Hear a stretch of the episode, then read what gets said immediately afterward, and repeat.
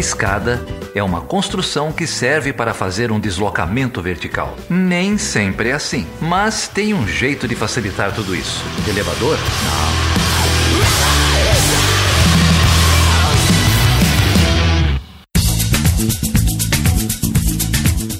Seja bem-vindo e seja bem-vinda a mais uma edição do Chutando a Escada. O meu nome é Felipe Mendonça. E eu sou Geraldo Zaran. Ô, Geraldo, e nós estamos na edição no, de número 110, é isso, cara? 110, cara. Número 110 e dois anos de programa, né? dois anos. Parabéns, cara. Dois anos me aturando aí. Parabéns. Felipe. Parabéns. Isso é para poucos, né? Parabéns aos ouvintes aí que já ouviram mais de 110 programas, se é que tem algum que teve essa pachorra. Uhum. E prometemos continuar aqui nessa pegada, né? É isso aí, a pegada da divulgação científica é a nossa pegada. E se você chegou até aqui, muito obrigado. Eu queria também deixar aqui um muito obrigado especial para os apoiadores do Chutando a Escada. Vocês são demais, vocês ajudam esse projeto e vocês fazem tudo acontecer. É isso aí, é isso aí. E se vocês quiserem saber o que acontece lá no grupo dos apoiadores do Chutando a Escada, a gente tem um grupo no WhatsApp que recebem teasers, recebem o episódio um pouquinho antes, quando dá, é, participam de sorteios. Para participar desse grupo grupo restrito da elite dos apoiadores de podcast de Chutando a Escada, vocês têm que entrar lá em chutandoescada.com.br barra apoio. A gente tem opções de apoio no Patreon, no PicPay e no Catarse. Qualquer uma delas aí, vocês já passam a ajudar a continuidade desse projeto que completa hoje dois anos por causa de vocês. É isso aí, ajude o Chutando a Escada ou o, o projeto independente de divulgação científica de sua preferência. São vários, hein, geral? Tem muita gente boa aí precisando de recurso, então apoie um projeto que você acredita que você vai ajudar muito em tempos de pós-verdade e desinformação. É isso aí. E para comemorar os dois anos do Chutando a Escada, nós faremos aqui um grande culto, não é isso? um grande culto, uma grande reverência a Nosso Senhor Jesus Cristo. Vamos falar de religião, vamos falar especificamente das religiões ou das denominações cristãs com dois grandes amigos, né? É isso aí. Minha mãe falava que, como que é? Religião e política não se discute. Mas eu fiz tudo errado, né? então vou fazer tudo errado. Vamos discutir religião e política no episódio de hoje com o nosso teólogo preferido da podosfera, o Cristiano Machado Barba, lá do Teologia do, de Boteco. Finalmente chegou o dia em que nós vamos receber o Barba aqui. Mas não é só ele, não é, Geraldo? Não, junto com ele vem meu grande amigo Leonardo Ramos, lá da PUC Minas, que já esteve aqui falando de um monte de coisa. O Léo, além de um calvinista praticante, é, é um estudioso de religião, traduz livros, faz, organiza publicações sobre é, religião e política, fé cristã, vai falar sobre algumas delas aí. E veio bater esse papo aí junto com o Cristiano e foi uma baita conversa, né? É, foi uma baita conversa. Eu não sabia que o Léo era tradutor de livros é, desse gabarito. É, eu sei que o Léo é grande conhecedor de Gramsci, de G20, de rock and roll, que tem uma banda, né? E também é um calvinista que no auge do seu determinismo veio aqui falar com a gente sobre a fé cristã em tempos de ódio. E antes que você comece a reclamar aí do título do episódio, Deus nos livre de um Brasil evangélico, não gostou, já vai começar a comentar? Ouve aí, escuta até o final, tem explicação, esse título não é nosso, vai lá, vale a pena. Então espero que vocês gostem do papo. Temos uns recadinhos como sempre, né? Parece que o episódio da semana passada fez algum sucesso. Cara, a gente recebeu uma tonelada de comentários sobre o episódio 109, System of a Down e o genocídio armênio. Cara, que episódio foda, né, cara? Eu até tava falando com o Geraldo aqui antes da gravação que depois daquele episódio eu fui revisitar aqui o show épico que o System of a Down fez em 2015 lá na Armênia. Assistir novamente aquele show depois de ouvir o editor Loureiro falando sobre todo o histórico né, do, do da luta pelo reconhecimento do genocídio é, é, de arrepiar, cara. Vale a pena. Muitas pessoas, inclusive, é, escreveram pra gente falando que fizeram esse exercício, né? Aliás, eu fiz esse exercício muito por conta da provocação de alguns dos nossos ouvintes. Um deles, inclusive, foi o Evandrinho lá do Café com Porrada. Ele tweetou dizendo que reviu o show depois de ouvir o episódio e ficou arrepiado e eu também fiquei. O episódio ficou muito bom, mas, o Geraldo, tem a gente recebeu inúmeros feedbacks, mas tem um deles que eu queria eu queria destacar. Trata-se do feedback da Julia Armênio. Olha o nome dela, né? Ela explica, inclusive. É, eu vou ler aqui rapidinho, pode ser? Manda ver. Então vamos lá. Oi, bom dia. Meu nome é Júlia Armênio. Originalmente meu nome seria Diabakirian, mas quando, quando meu bisavô chegou no Brasil, teve o nome trocado para João Armênio.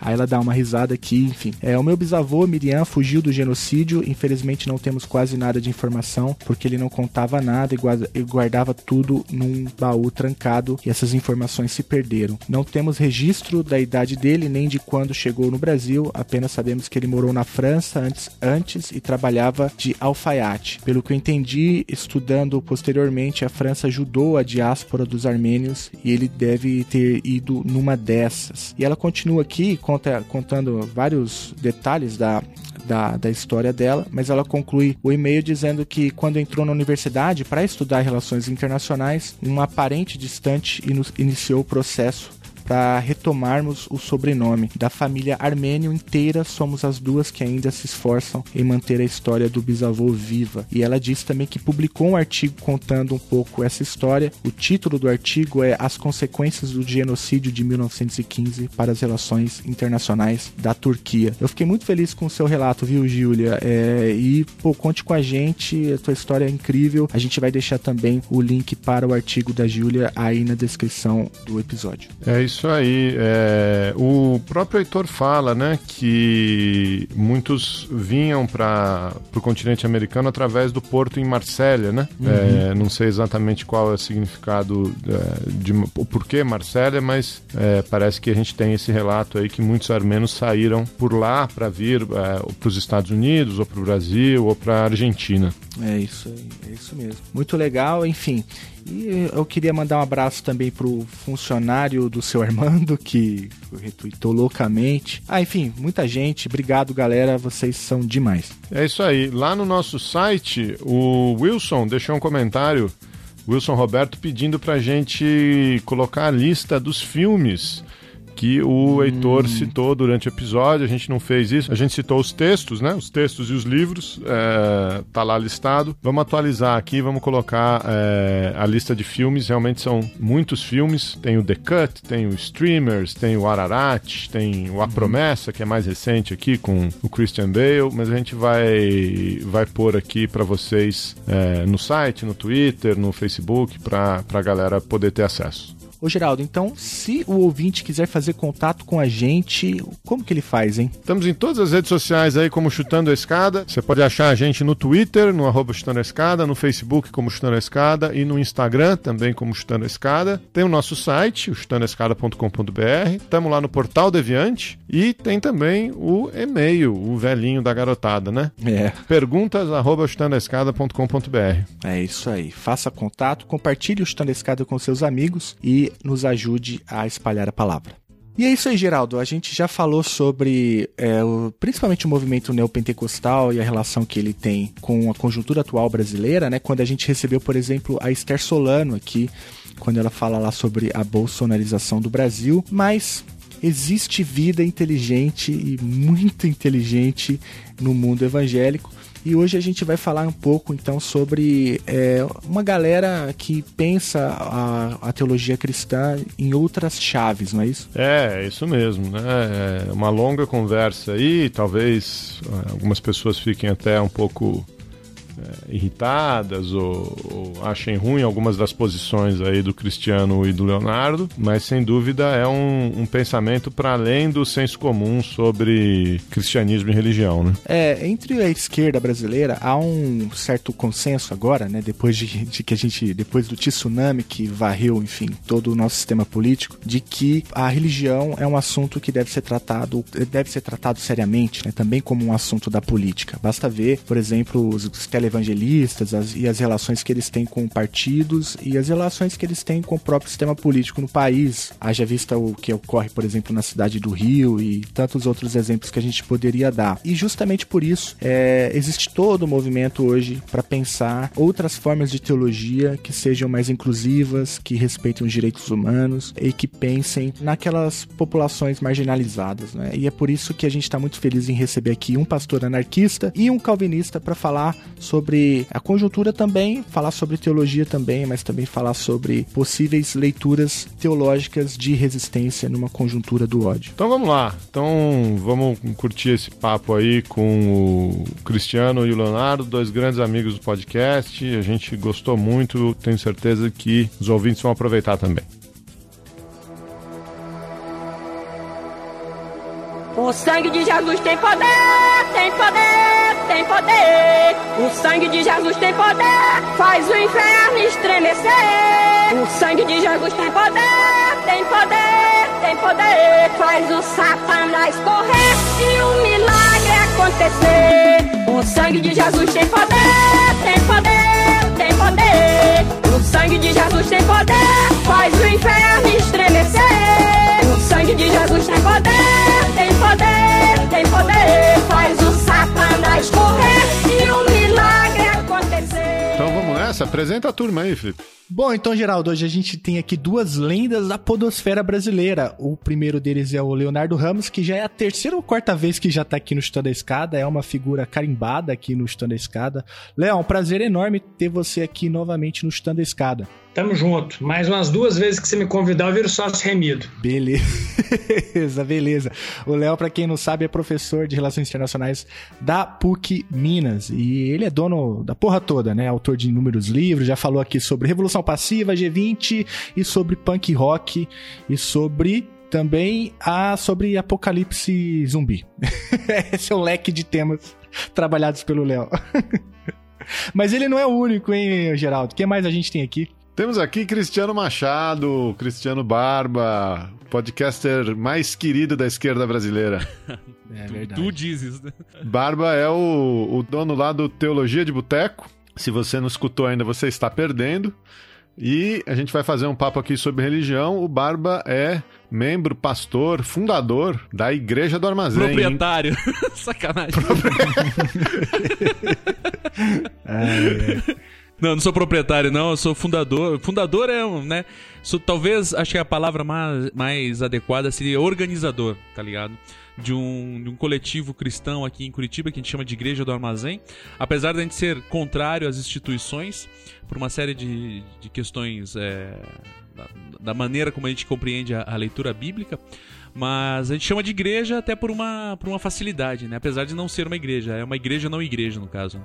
É isso aí, Barba. É muito bom ter você aqui, cara. O Barba, ele é um grande incentivador deste projeto de podcast chamado Chutando a Escada desde a sua origem, né? Então o cara acreditou em nós. A culpa não é Mesmo- minha. É, mesmo quando a gente não tinha nada a oferecer, ele já tava lá curtindo a gente. É um, enfim, é um é um dinossauro aí da podosfera, né? Nem havia podcast, mas ele já tava lá produzindo conteúdo. Tava É só eu e a do- Ira. Isso, Tá. você e a Ira.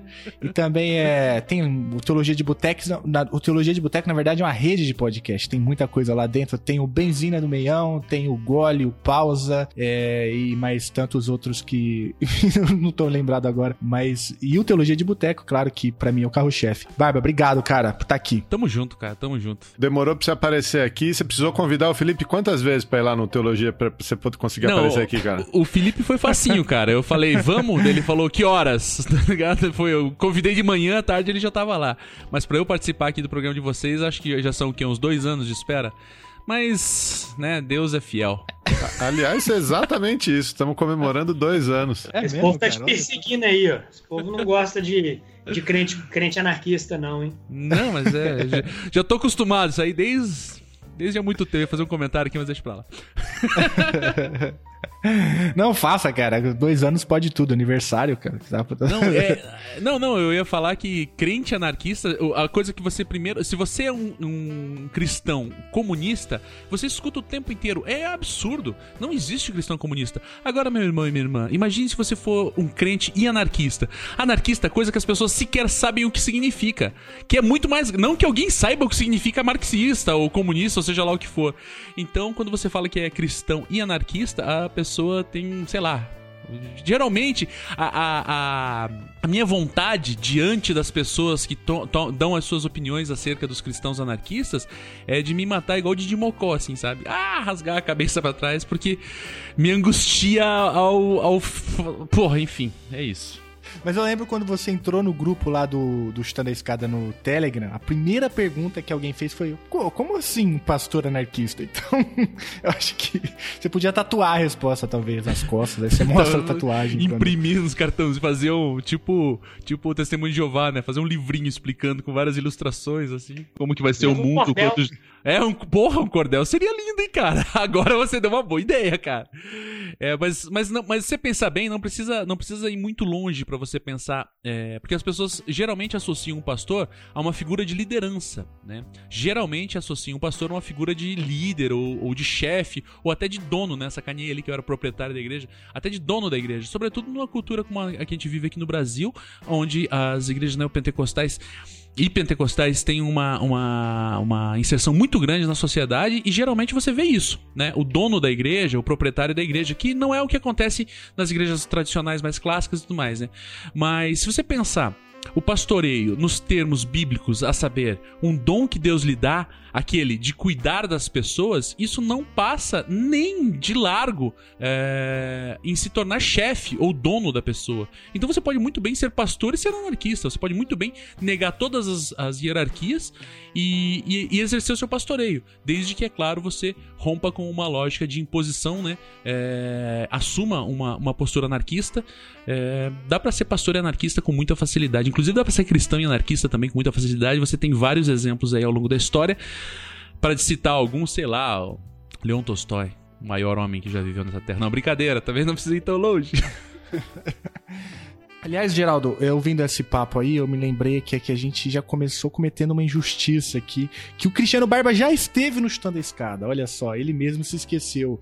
Inclusive era num episódio para falar sobre é, se cristão podia votar no Haddad, né? Aquele episódio eu dei o que falar, de ah! que o Cristiano Barba tava crer. lá, cara, junto com uma série de teólogos falando sobre justamente essa questão dos das contradições teológicas barra morais no voto cristão. Dá para ser cristão comunista, dá para ser cristão e anarquista, mas dá para ser cristão e bolsominion, cara? Essa eu vou pedir pro, pro Leonardo responder. Eita, Ó, é, que dá, dá, né? É, é, aquela história, né? Igual o, É difícil. Começando a falar aí e tal. Mas é falando sério, quando você para para pensar, essa. Enfim, já pode até fazer uma discussão mais profunda a respeito de algumas questões, mas de todo modo, essas mediações, se eu quiser colocar todos dentro do mesmo nome, sem, no primeiro momento, ter um juízo de valor, né? Essas mediações ideológicas, né? no sentido mais. É, talvez mais gramsciano do que marxiano, né? no sentido ali de. naquilo que vai dar uma certa visão de mundo, e aí eu posso colocar os, os ismos todos, até o bolsominioísmo pode entrar nessa, nessa história. Obviamente, se a gente for mais fundo, é que está o ponto que eu queria chamar. Eu não estou igualando, né? No, no, em termos de conteúdo moral, o anarquismo e o, os bolsominions, né? Em absoluto. O que eu estou querendo chamar a atenção é que se a gente for, aí se a gente for para um nível mais profundo de moralidade, aí a gente vai começar a ter algumas contradições que, que são complicadas, uhum. né? do, do cristianismo, determinadas, determinados elementos doutrinários, na minha opinião, tô dando a minha opinião sobre isso. Tem certos elementos doutrinários, certas crenças que dificultam. Isso eu já falava com vários na época da eleição. Eu achava meio complicado. Agora que foi eleita essa marmota, é... fica mais bizarra ainda quando você vê certas práticas, na minha opinião, de novo. Uhum. Então, assim, dá pra ser dá, mas é aquela história do contraditório, né? Aí a grande questão é até que. Pô, na verdade, são duas coisas, né? Pelo menos duas coisas. Uma, o contraditório, de até que ponto vai essa dimensão da crença, ela se torna praxis, em que, até que ponto a dimensão do que, se, do que diz crer, aquilo faz parte do dia a dia do sujeito como forma dele entender a realidade na qual ele se encontra, mesmo fazer essa, essa mediação né, do, do, dele com a vida dele, então até que ponto o cristianismo media as práticas do sujeito, e a outra coisa é o que ele está entendendo também como cristianismo, né? Ou seja, qual é a teologia política dele nessa, nessa perspectiva? Onde que ele encontra aquela autoridade fundacional última dele, né? Até que ponto? Onde é que vai estar essas... Como que ele vai entender essa dinâmica? Porque aí a gente entra num, num, numa outra questão, porque aí é, é, eu acho, né? Que é nesse ponto que no caso do Bolsonaro particularmente, ele ganha sentido, ele ganha uma carga de teologia política para muitos, que ele vinha com uma agenda que para muitos ali aquilo era o que o cristianismo tinha que defender, que era uma pauta moralista. Então ele era aquele que personificava de alguma maneira aquela pauta moralista naquele momento histórico específico. E nessa perspectiva, vários, vocês viram, na verdade a maioria, né, nessa é, os evangélicos brasileiros aí, em uma medida, aparentemente se, se colocaram dispostos a abrir mão de certos valores, certas questões morais, ou não questionaram isso, deixaram num canto, para defender certos outros valores morais, associados aí a uma agenda é, contra, uma agenda que fosse contrária às a questões identitárias, questões de direitos reprodutivos, etc, etc. Não que eu concorde com essa agenda, mas o ponto é que, para você poder o caso nós estamos falando do Bolsonaro, não da agenda, né? Então, se você apoiar esse sujeito por causa dessa uhum. agenda, aí é que tá o grande pipi, na minha opinião. Mas que é possível, é. Uhum. Mas que é bizarro. Não tem uma diferença aí na concepção de um, de um Deus é, do Velho Testamento e de um Deus cristão do, do Novo Testamento, nessa religiosidade exacerbada aí da, da nova direita, da extrema direita, não tem um, um Deus vingativo, um Deus punitivo, é, um Deus que joga fogo e enxofre, é, em, em, contrapartida ao que seria o, o Deus é, do Cristo encarnado, que, que perdoa, que. Não, não tem um, um, lance desse aí ou eu tô viajando muito? Tem, com certeza, mano. Eu acho que é importante salientar é, algumas pessoas, sobretudo pessoas que não têm né, a vivência de estarem é, na igreja ou, ou, que não têm uma leitura bíblica, às vezes podem é, cair nessa, nessa contradição. Eu falo, pô, mas por que, que o Deus do Antigo Testamento ele era malvado e o Deus do Novo Testamento ele é bonzinho? Né? Por que, que Jesus é do bem e por que, que o Deus do Antigo Testamento é do mal? Vamos dizer assim, né? Uh, a minha leitura, a minha concepção, a minha interpretação bíblica, né, enquanto protestante que sou, é a seguinte: a palavra de Deus, o livro, a saber, a Bíblia, ela é um livro escrito por homens a partir das suas impressões acerca de Deus, a partir das revelações que Deus lhe dá e como eles interpretam Deus naquele momento. Sendo assim, é óbvio que você pode pegar no Antigo Testamento mesmo dois livros diferentes e ver duas maneiras de ver Deus diferente. Ou você pode pegar no Novo Testamento, sei lá, dois evangelhos diferentes e ver uma postura mais dura por parte de um, de um discípulo ou uma postura mais branda por parte de outro discípulo. E isso é uma coisa que, assim, não precisa ser exatamente cristão é, ou judeu, no caso né, da Bíblia, para compreender. Basta você ter interpretação é, de texto e, e, compreender que um livro que levou, sei lá, 5 mil anos para ser composto, acho que não lembro exatamente quanto tempo do primeiro ao último livro que foi que, é, que está no canon hoje, é, quanto tempo leva, levou para ser feito, mas é, tem, tem tudo isso que tem que pensar. Assim, o que acontece é que isso eu, eu falo com muito, com muito cuidado, com muito respeito, com muito carinho a todas as pessoas que, que, que podem estar ouvindo aqui, sejam elas cristãs, ateus, judeu, seja lá o que for, qualquer religião ou não religião. O Cristo é o Deus dos cristãos. E nessa concepção, algumas pessoas podem dizer: ah, então joga fora o Antigo Testamento? Não, não joga fora o Antigo Testamento. Mas a referência do cristão é o Cristo. Uma palavra que eu sempre uso para definir é, a, a, manifestação de Cristo na, na, nessa, nessa leitura mais ampla é que, tipo assim, a presença de Cristo ele é a manifestação pedagógica de Deus na Terra para que o homem compreenda como é viver a vida a partir da ótica de Deus a viver a vida a partir da ótica de Deus é viver como Cristo viveu. Não seguindo as suas, a, sua, a sua lista de afazeres, né? Como alguns pensam, ah, então vou ter que andar de túnica ou coisa do gênero. Não, mas tomar uma postura diante da vida como uma postura que Cristo a tomou. E daí você pensa, bom, então o que acontece? Bom, se eu tô, se eu tô tomando como, como, como pressuposto primeiro o Antigo Testamento, eu tô rompendo com essa lógica. E assim, eu não tô entrando nem no mérito, ah, então o cara que apoiou lá o Bolsonaro, que quer usar arma, ele não é cristão. Não. Eu sigo a mesma linha lá do, do C.S. Lewis na introdução do cristianismo por simples. Não é? Se o cara aceitou essa vida, ele é cristão, mas ele pode ser um bom ou um mau cristão, mas ele não é um não cristão. Não cristão é quem é quem é de outra religião. Essa pessoa é um não cristão. Isso não, não, não entra no, no, em fazer um, um, juízo de valor, se é bom ou se é ruim. É simplesmente não cristão porque não segue essas, essas premissas. Mas aí eu entro nessa lógica. Será que uma pessoa que rompe completamente com a lógica pela qual Cristo viveu continua sendo cristão? Eu não tô aqui para julgar ninguém, mas eu fico me perguntando, será que é cristão? Julgue vocês que estão ouvindo o programa. Uai, eu concordo com, com essas questões todas que ele coloca. Eu só colocaria mais com relação ao, ao a pergunta que o Geraldo fez, é que muitas vezes também é essa percepção de uma, uma dicotomia entre duas, duas divindades distintas são expressões de uma percepção equivocada dos atributos de Deus.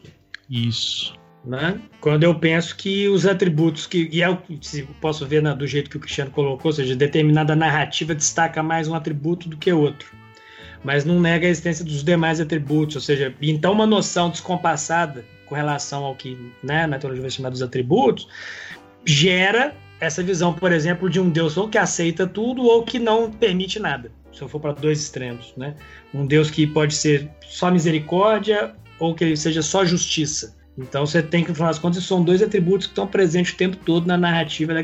O problema com certas práticas políticas é quando você baseia uma prática política numa leitura distorcida sobre os atributos. Aí pode levar a essas coisas complicadas. A visões onde você não pode. Por exemplo, determinada visão onde você tenha um espaço muito pequeno é, para tolerância para pensar um pluralismo religioso, para pensar um pluralismo político, para pensar uma política de reconhecimento numa escala nacional, numa escala internacional, dependendo de como você entende os atributos. É essa que eu acho que é o grande, a grande encrenca nessa perspectiva. Né?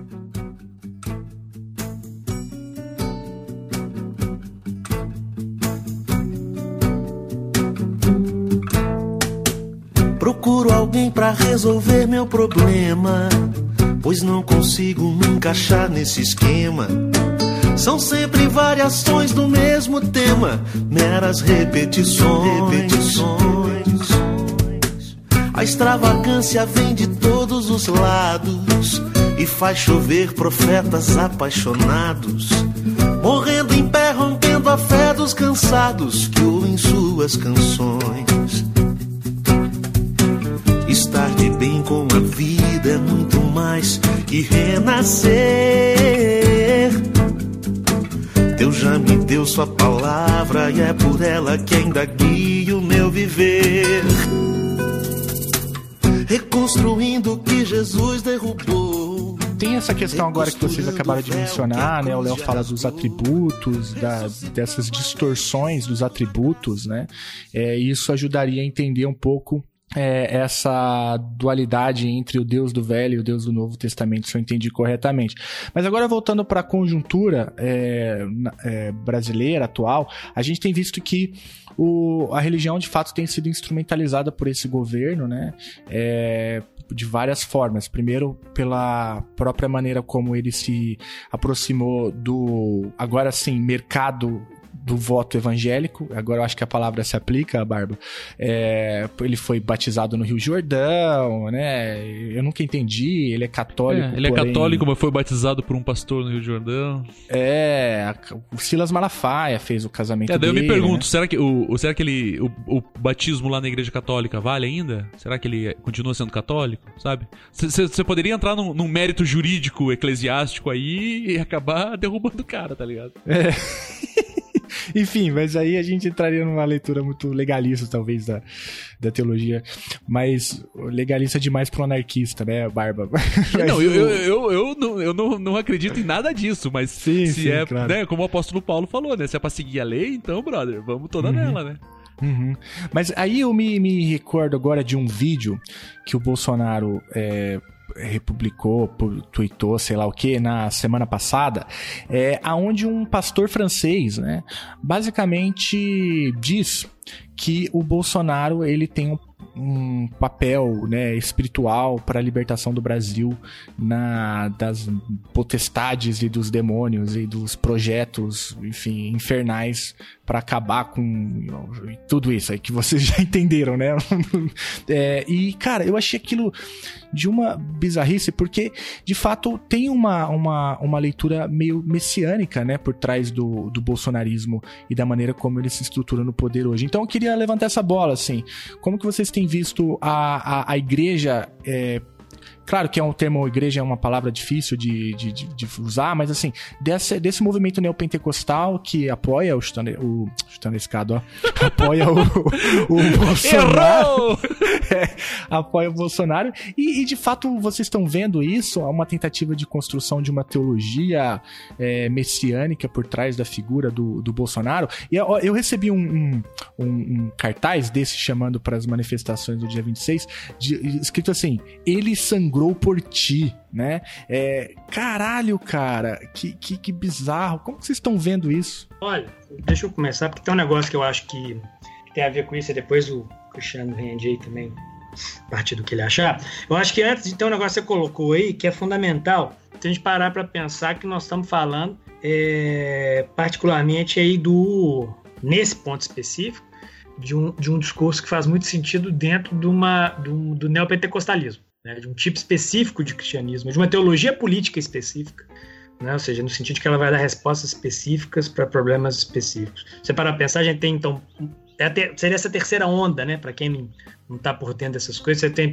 particularmente na América Latina, a primeira onda de protestantismo histórico, depois no segundo, que vai incorporar ali luteranos, né? É, os calvinistas e leninistas, depois uma segunda onda é, de evangelicalismo, que vem particularmente dos Estados Unidos, né, no início do século XX, mais ou menos, um pouquinho antes, e depois você tem os pentecostais. E de dentro dos pentecostais vem essa turma neopentecostal. Onde, por que eu estou dizendo isso? Porque ali você vai ter um elemento que os, os pentecostais tinham o elemento da batalha espiritual como importante, os neopentecostais vão radicalizar a ideia da batalha espiritual, exatamente transformando essa batalha espiritual, é, trazendo a ideia de que se, se por um lado, vamos colocar aqui, os pentecostais valorizavam a questão de que o Espírito Santo ainda está presente né, nas suas ações, literalmente falando, os neopentecostais trazem essa ideia da guerra espiritual, da batalha espiritual. Isso é importante porque é exatamente nesse processo que você vai ter a construção. Eu vejo, assim, eh, para alguns, de onde que entra o Bolsonaro como um agente espiritual. Né? Na medida em que você, você, dá, você dá o mesmo status de ação para o bem e para o mal, né? do, do, dessas entidades é, transcendentais do bem e do mal, né? demônios, anjos, potestades, etc. E o Bolsonaro entra como um. E não só Bolsonaro, porque para muitos antes você tinha o Lula e outros entrando como parte do outro lado, né? do lado nefasto da, das forças cósmicas. Né? É, e o Bolsonaro entra como um agente fundamental para. E aí volta o que eu tinha dito antes, como um agente fundamental responsável por guardar os valores que seriam importantes né? E esses valores importantes, aí que eu estava dizendo, eles são. Há uma hierarquia de valores muito. muito. muito sui generis, por assim dizer, onde vai valorizar determinadas questões que têm a ver mais com valores tradicionais, conservadores, etc. Muitas das vezes. É, e aí vai encontrar essa, esse espaço de esse espaço de reverberação na sociedade, né? Obviamente tem mais coisa. Eu não vou ficar falando duas horas aqui. É, mas esse é um ponto que eu queria colocar. Quando você fala assim, ah, como é que. Ou seja, o discurso de um pastor como esse que você falou da França, ele enquadra perfeitamente nessa narrativa. E o ponto fundamental para mim é que, na medida em que se enquadra nessa narrativa, ele encontra uma audiência na nossa realidade no Brasil, pautada por essa influência crescente do neopentecostalismo. Então aí você tem uma coisa que vai encontrar ouvintes, né? encontrar uma audiência. Isso gera desdobramentos. Não é à toa o seu o, o cartazinho que você recebeu aí, né? Ele sangrou por ti, né? Entra numa narrativa dessa, dessa natureza. É engraçado pensar também, cara, algumas coisas assim que podem soar até, sei lá. Eu não sou exatamente um especialista nessa área, mas, por exemplo, é notório o fato de que o brasileiro e o sul-americano, no modo geral, eles têm valores é, espirituais, e coloco aqui aspas nesses espirituais, porque não é de fato, né? Não estou tratando de metafísica aqui, mas dessa busca desse, desse trans, dessa transcendência meio, meio a qualquer custo. Você vê em alguns lugares, por exemplo, você tem lá igreja do Che Guevara, igreja do Maradona, sabe? Não que não haja também algumas coisas como essa em outros pontos do, do mundo e tal, mas, por exemplo, a questão dos santos populares, que é uma coisa muito característica nossa aqui né? De você juntar em, em torno de uma determinada. É, uma comoção em torno de um determinado evento, de, de, de um determinado é, personagem, e fazer com que isso floresça ali uma, uma devoção ou coisa semelhante. E eu, novamente, não estou entrando no mérito se isso é bom ou se é ruim, eu estou entrando no mérito de que esse é o fato, é, assim que, é, é isso que acontece. O que acontece também é que, em paralelo a isso, há uma estratégia óbvia de fazer com que determinadas figuras políticas tomem esse papel. Você pega, como foi citado aí, né? Uh, o Jair Messias Bolsonaro aí, né? É, esse lance de associar ele, colocar a fotografia dele do lado de Jesus, colocar essas coisas. É, é uma estratégia de marketing. É, para associar a figura desse cidadão que doravante chamaria apenas de Facínora, porque eu, gosto de, eu não gosto de ficar repetindo o nome dele. Mas você associar o, o, a figura do Facínora, a figura de Cristo e colocar eles junto e, e, e, aquela pessoa mais simples que não tem que não tem um, um discernimento um pouco mais mais amplo do que está acontecendo no Brasil, ela vai olhar para aquela foto e vai falar bom, comunismo é vermelho do diabo, se aquele homem ali tá de verde e amarelo, ele é do bem e é do lado de Jesus. Olha aqui a foto aqui que tá provando. E isso assim, em termos é, de marketing, eu não sei, eu não sou marqueteiro, mas é uma puta de uma estratégia. Porque assim, é, o, o, que dizer, o, qual é o argumento que você tem contra Deus? Nenhum. N não tem o que você argumentar. Se o cara tá com Jesus, o que, que você vai falar para ele? Não tem. Você simplesmente falar, beleza, se você tá com Jesus, você tá certo. Agora, em termos cristãos, de fato, né, a partir de uma análise bíblica, porra, esse é um puta de um vacilo, irmão. Você associar uma figura como essa, ou como qualquer outra né? Não, não, vou, não é porque é o, o, o, atual presidente. Mas sei lá, se a gente associasse, a esquerda associasse aí o Haddad a, a uma figura messiânica, Jesus, ou sei lá, qualquer outra religião, eu diria, mano, que absurdo. É, é, é, é, é muito sintomático você perceber que é uma construção. Né? Você vê as pessoas que, a partir de um discurso é, conservador, completamente desvinculado dos valores bíblicos, completamente desvinculado mesmo dos valores bíblicos, acabam construindo uma, uma sei lá, uma espécie de nova língua, assim, sabe? O cara fala uma coisa, lendo, sabe, ele lê um texto que Jesus fala uma coisa, ele fala outra completamente oposta e fala que é por causa daquele texto. E daí é a mesma coisa que você vê ao longo de, de todo, do, todo o processo eleitoral desse senhor aí, né? Como a gente falou, o cara é católico, mas ele foi lá, se batizou com um pastor evangélico no Rio Jordão, pastor esse que vive falando mal de igreja católica para cima e para baixo, uh, e daí, só que daí o católico e o evangélico tá apoiando ele, sabe? Não, não em termos bem objetivos, assim, é, não faz nenhum sentido, sabe? A, a, e você vê que é uma estratégia, você vê que é uma estratégia para abraçar essas pessoas, né? Eu concordo que tem o elemento da estratégia, isso aí com certeza. Agora, outro negócio que eu acho que a gente tem que ficar, é, é, ficar atento também, não nega nada do que, do que a gente falou até agora, mas é que de um jeito ou de outro, exatamente quando você cita o exemplo cultural, é, latino-americano em alguma medida, mas de um jeito ou de outro, é, é, o neopentecostalismo, a gente pode ler a partir de uma chave, entre aspas, né? anti, não vou dizer, é, é, antimoderna. Entre aspas, não, é um fenômeno moderno, não faz sentido sem ser na modernidade, mas é exatamente um fenômeno que nega esse desencantamento do mundo. Uhum. Reencanta o mundo, colocando as forças sobrenaturais dentro desse mundo, agindo nesse mundo, através desse mundo. Então, assim, a gente tem figuras que podem fazer uso disso de maneira deliberada como forma de ganho político, de interesses, etc. Mas você tem uma teologia aí que já vem de algumas décadas que claramente uh, caminha num, numa, numa, numa perspectiva é, que, que uma perspectiva que nos demanda uma leitura, eu diria, pós-secular desse processo. Né? Não dá só para tratar as figuras como como para tratar a, o, o sujeito de uma perspectiva preconceituosa. Não estou dizendo que nós estamos fazendo isso aqui, de mas não dá para a gente tratar de pre preconceituosa aquele que acredita nesse tipo de coisa, porque em outras religiões isso sempre teve também de um jeito ou de outro. E a questão talvez seja perceber que essa, esse secularismo que a gente achava, né, que o mundo moderno achava que ia acontecer, não aconteceu desse jeito, né? O secularismo está aí, mas a religião também está aí. Então a hum. coisa as duas coisas estão aí. E a gente tem que lidar com isso. Muitas vezes você vai ter figuras fazendo uso disso politicamente. E aí só torna o caldo mais complicado e o angu fica mais, mais cheia de caroço em função disso. Ele é, ele é antimoderno e anticientífico, né, Léo? É, eu tava, tava, dando, tava dando uma aula sobre a teoria do sistema mundo do, do Immanuel Wallerstein. Ele tem um texto lá de, de 96 que ele vai elencando é, as dinâmicas, as perspectivas de é, as limitações do sistema, né, da economia capitalista tal qual ele analisava na época. E, e um dos elementos que ele identifica lá em é, em 96 é, é, exatamente esse, né? Que a falha da, da ciência, desse, desse culto da ciência, desse sistema de conhecimento,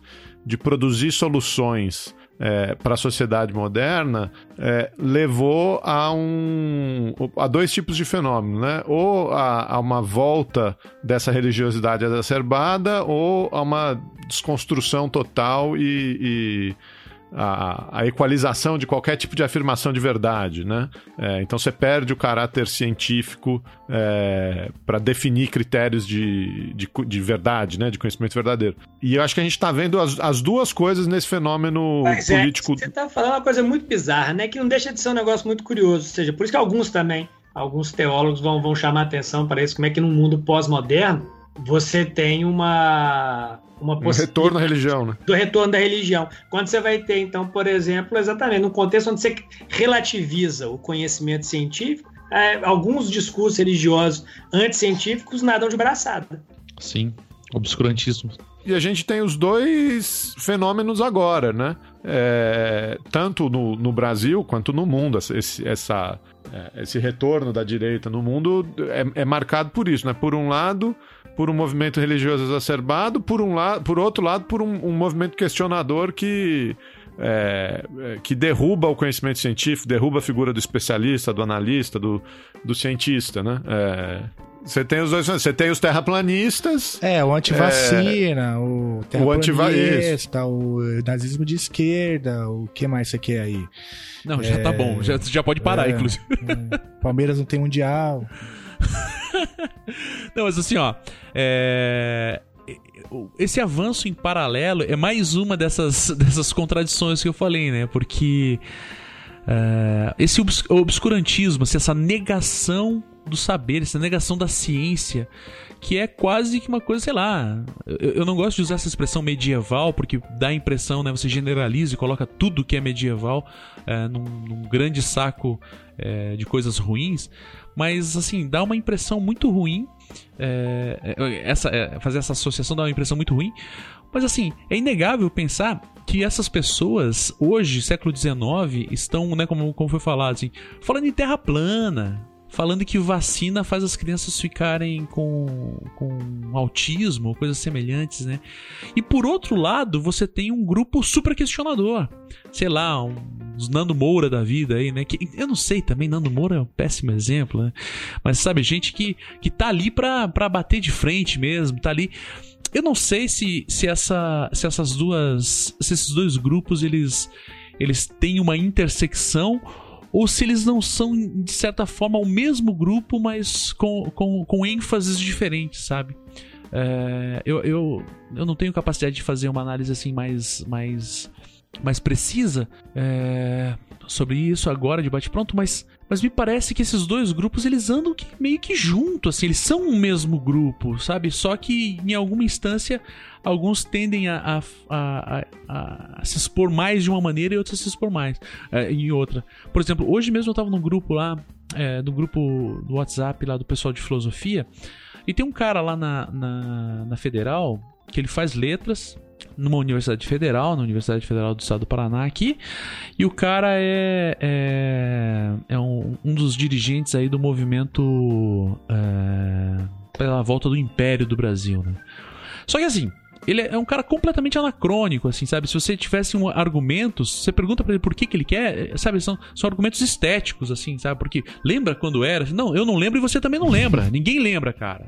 Sério. Caramba, sabe? que Daí, sabe? E, e, e, são de ordem estética mesmo, sabe? Olha como que é lá na, na Inglaterra. O que, que tem lá na Inglaterra? Tem uma senhora idosa lá que que é uma, uma senhora de uma família de parasitas. Eu, particularmente, acho que, enquanto anarquista, que a existência da família real é ultraje para toda a humanidade. E não da Inglaterra, mas qualquer família real. O único rei que a gente respeita é o Reinaldo de Azevedo, que veio pro nosso lado. Brincadeira. Eu, falei, eu pensei que você ia falar do Rei Charles, cara. Puta, Isso também, né, cara? mandou um tio rei aí. O único rei que eu conheço é o Muhammad Ali, que é o, né, o rei dos pugilistas. Eu conheço o Reinaldo. Rei, rei, rei Reinaldo é nosso rei. Ah, começou. Mas, mas assim, é, é completamente anacrônico, é completamente fora de, de, de propósito, não existe uma argumentação plena. E quando você vai conversar com ele numa plenária, num, num evento assim, o cara tem uma postura ultra combativa e você, sabe, uma pessoa que não tá, não tá consciente do que significa, olha pra aquele cara e fala, porra, eu quero ficar do lado desse cara aí, porque os, os caras de- da esquerda ali, pô, são tudo gente boa e, mas sabe, querem abraçar a árvore, não sei o quê. O outro ali, o outro é brabo, cara, o outro vai fazer acontecer. Depender dele, ressuscita o Dom Pedro II e, e vamos dar um jeito aí. Então, não sei, cara, eu acho que. Eu, eu- me parece que esses dois, esses supostos dois grupos não são dois grupos mesmo, mas são um único grupo é, que se ma- manifestam de maneiras diferentes em, em momentos oportunos, tá ligado?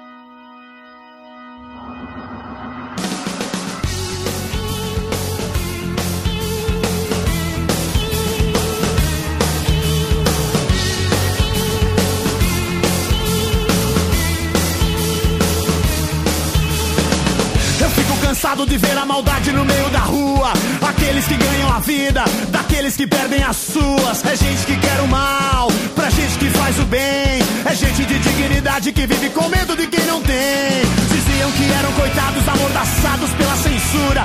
Agora desfilam nas bancas, imprimem a própria ditadura. Pobre de Tibetsaida, ai de Ticorazim. Dessa nossa garganta virá o juízo do teu fim. Mesmo de toda a guerra e antes mesmo de eu nascer. No princípio era o verbo e o verbo era Deus. Eu sei que eu vou viver, um dia eu hei de ver o meu país aos teus pés, Deus. Sei que eu vou viver, um dia eu hei de ver o meu país aos teus pés.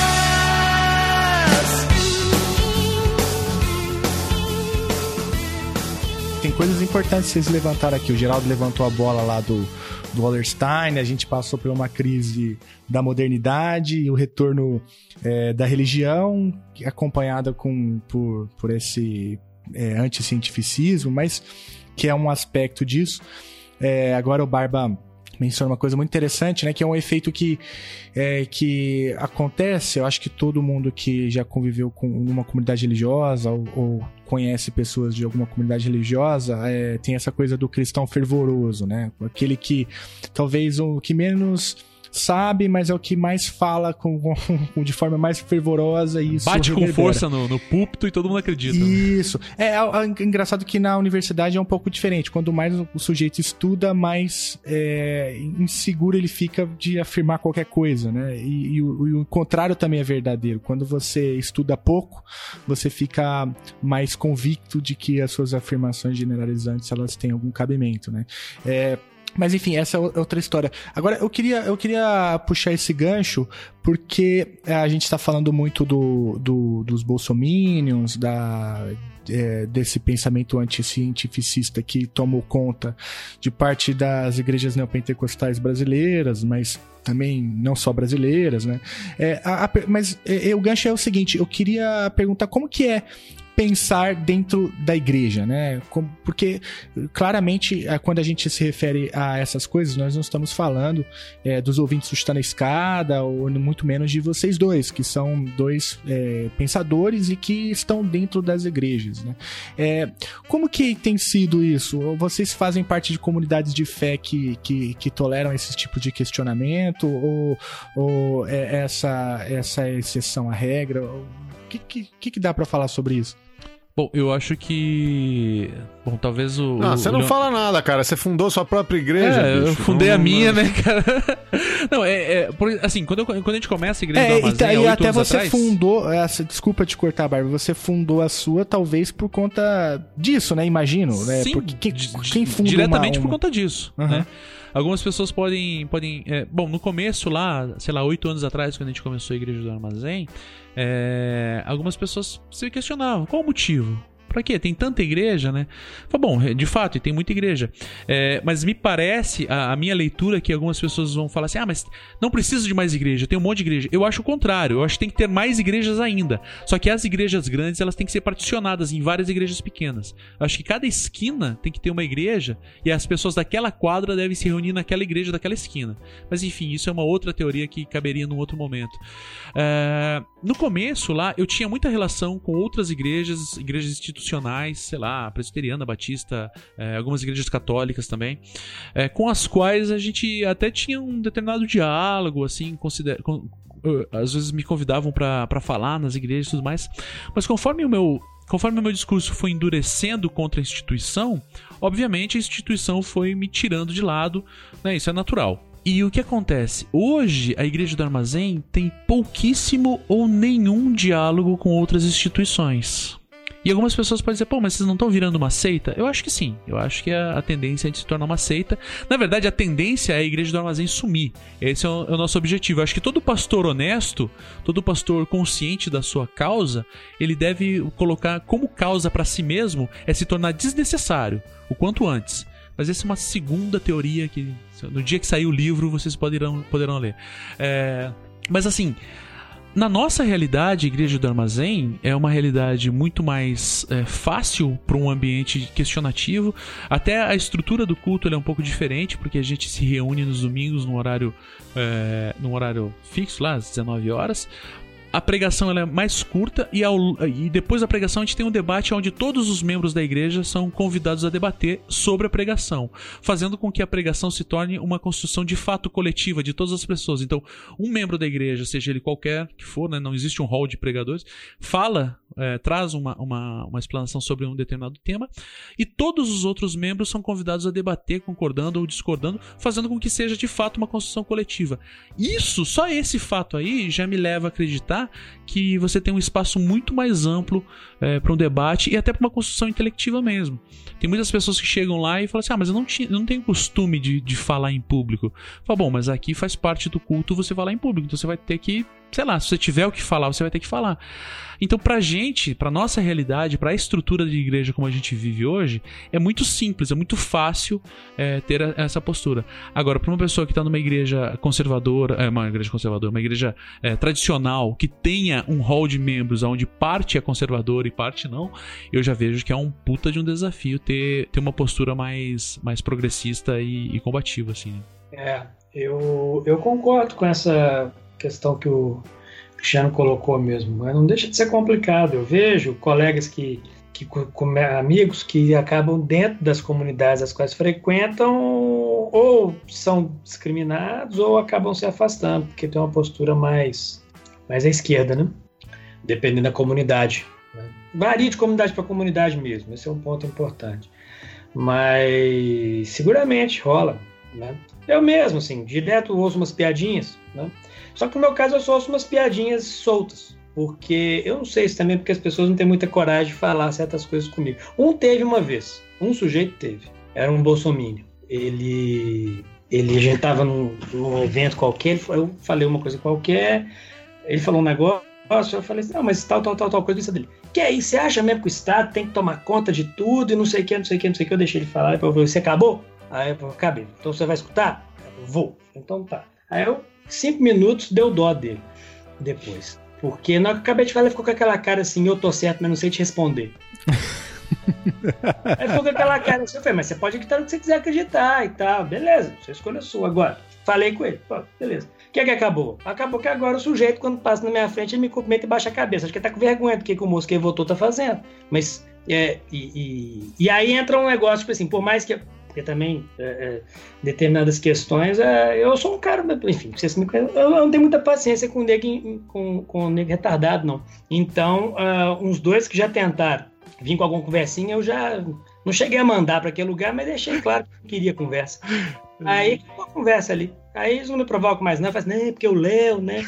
É mal-humorado. Eu não sou mal-humorado, eu só não tenho paciência com imbecil. É diferente. Porque quando eu falo não tem paciência com imbecil, parece, ah, você é um comunista, que não, não tá aberto pro diálogo, então não tem nada disso. Se você olhar o, o um texto, um dos livros que, que eu traduzi. Na verdade, por exemplo, vamos lá. É, o penúltimo livro que eu traduzi, né, o autor que eu traduzi, que é o Doiver. O Doiver hoje tem, enfim, eu não acho que ele seja um autor conservador necessariamente, mas uma galera conservadora ama o Doiver, de paixão. E acha que ele é a salvação para um determinado tipo de conservadorismo mais interessante dentro do cristianismo. Então eu concordo. Não, mas deixa os caras acharem, não tem problema.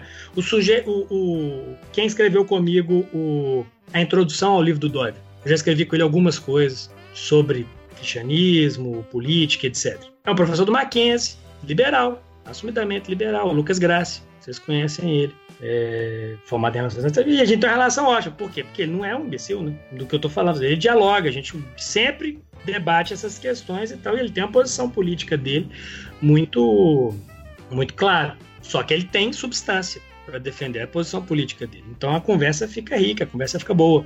Eu acho que esse é, é o problema, voltando para aquela pergunta do Geraldo lá atrás, de determinado movimento, o problema ou um problema específico, mas tem a ver com essa questão mais ampla do, que eu acho que está dentro desse bojo aí do, do, do, do anticientificismo, que eu acho que ele é a, a gente lembra dele nas dos a gente, a gente assusta em função dos impactos que esse anticientificismo tem nas ciências duras. Que a gente olha e fala assim: como é que uhum. alguém pode ser contra a vacina? Como é que alguém pode ser contra uh, o fato de que a Terra é.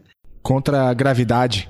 É, isso aí a gente fica assim, ah, porque a ciência é dura, ninguém não pode questionar. Mas todo mundo é palpiteiro nas humanidades. Sim, porra, me dá um abraço, cara, sério.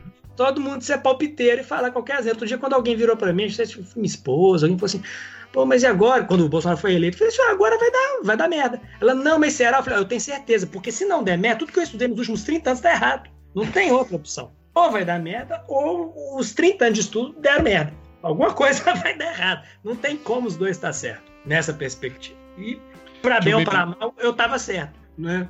É, nessa história. E não porque tinha que ser de esquerda, mas é porque aquilo ali tinha uma série de, de, de sandices que não fazia sentido. Mas o meu ponto é, aí você chega um sujeito, o anticientificismo, quando o sujeito não está disposto a desenvolver um raciocínio minimamente lógico e coerente dentro desse escopo das humanidades. E isso é que é uma desgrama, porque todo mundo é palpiteiro e acha que nessa você pode ser palpiteiro. Aí quando desdobra pro palpiteiro terraplanista, a gente assusta. Mas palpiteiro tá cheio no mundo, né? Essa aqui é grande encrenca. Na igreja, principalmente, ou. Na época da eleição tinha. Tinha aquele memezinho famoso, né? Se o Bolsonaro tá certo, a Bíblia tá errada.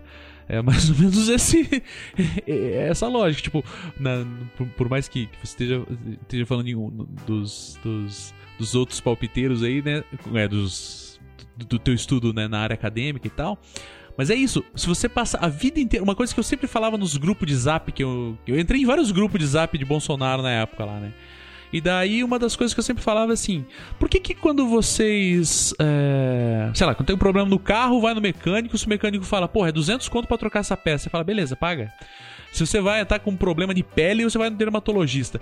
Mas por que que para escolher um cara para governar teu país, você não conversa com um especialista, com um cara que estudou política a vida inteira? Porque, pô, o cara que estudou política é comunista. Pô, mas será que o, o, mecânico lá não é comunista também? Será que ele não tá roubando você? Você não pensa nisso, né?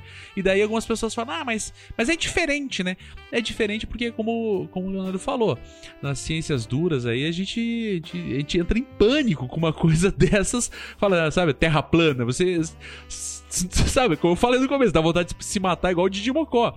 Mas, mas palpite em ciências humanas é o, é o dia inteiro, é o dia inteiro, é o dia inteiro, é o dia inteiro. Se você, você tem Twitter, se você tem Facebook, e siga um filósofo, siga um sociólogo, você vai ver o dia inteiro o nego falando merda pra ele.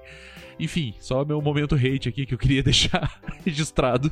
E nesse ponto o Twitter me deixa mais nervoso. Porque o Twitter ele, ele, ele, ele premia a, a superficialidade. E quando vai para a humanidade, o sujeito não pode escrever muito, aí ele escreve qualquer coisinha ali que vira uma frase de efeito, todo mundo, oh, trollou, mitou. Aí eu falo, ai, que preguiça. É, é, o Twitter tem, tem isso. É um momento de desabafo. Não, não, mas eu acho que tem, claro, tem o momento do desabafo, mas o, o, o, Twitter é uma constatação empírica. Eu acho que tem que fazer pesquisa sobre isso, porque a nossa imprensa sempre foi declaratória, né? É, e, e, o Twitter ele privilegia a declaração rápida, né? Então isso gera uma bola de neve que também no, no, no, Twitter acaba você faz a declaração ali rápida, essa coisa da cultura do lacre, né? E também não gera não gera contraditório pro, pro ator político, né? Porque diferente de uma coletiva de imprensa, eu acho que é um ambiente ideal pro, pro discurso político em tempos sombrios como esse que a gente está metido agora.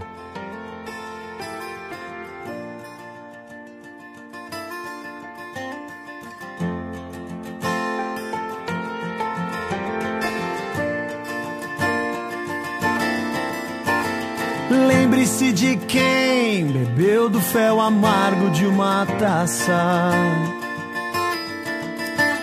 Que ainda existe quem torça para assistir uma desgraça. E dos fariseus que engordam com aquilo que é nosso e dos mercenários que cobram pra nos dar o que é de graça. Lembre-se de quem gera das entranhas o seu povo. Que valemos mais do que o mundo inteiro com seu ouro. Que aquele sacrifício é vivo e permanece sobre todos. Sempre.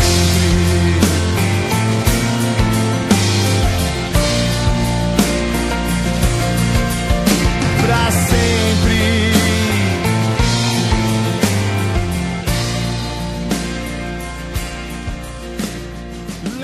Ô Léo, um pouquinho antes aí você mencionou é, esses discursos é, religiosos que podem levar, enfim, a, a, interpretações é, que não têm de pouca tolerância, né? De, de enfim, intolerância com a, com a, com a diferença, é, no plano, seja no plano doméstico, seja no plano internacional, né? É, eu sei que você está trabalhando aí num, num livro sobre é, religião e política internacional. Você não quer falar para gente um pouquinho é, qual que é a, sua abordagem a esses fenômenos? Como que esses temas se, é, se cruzam, né? Se, se conectam?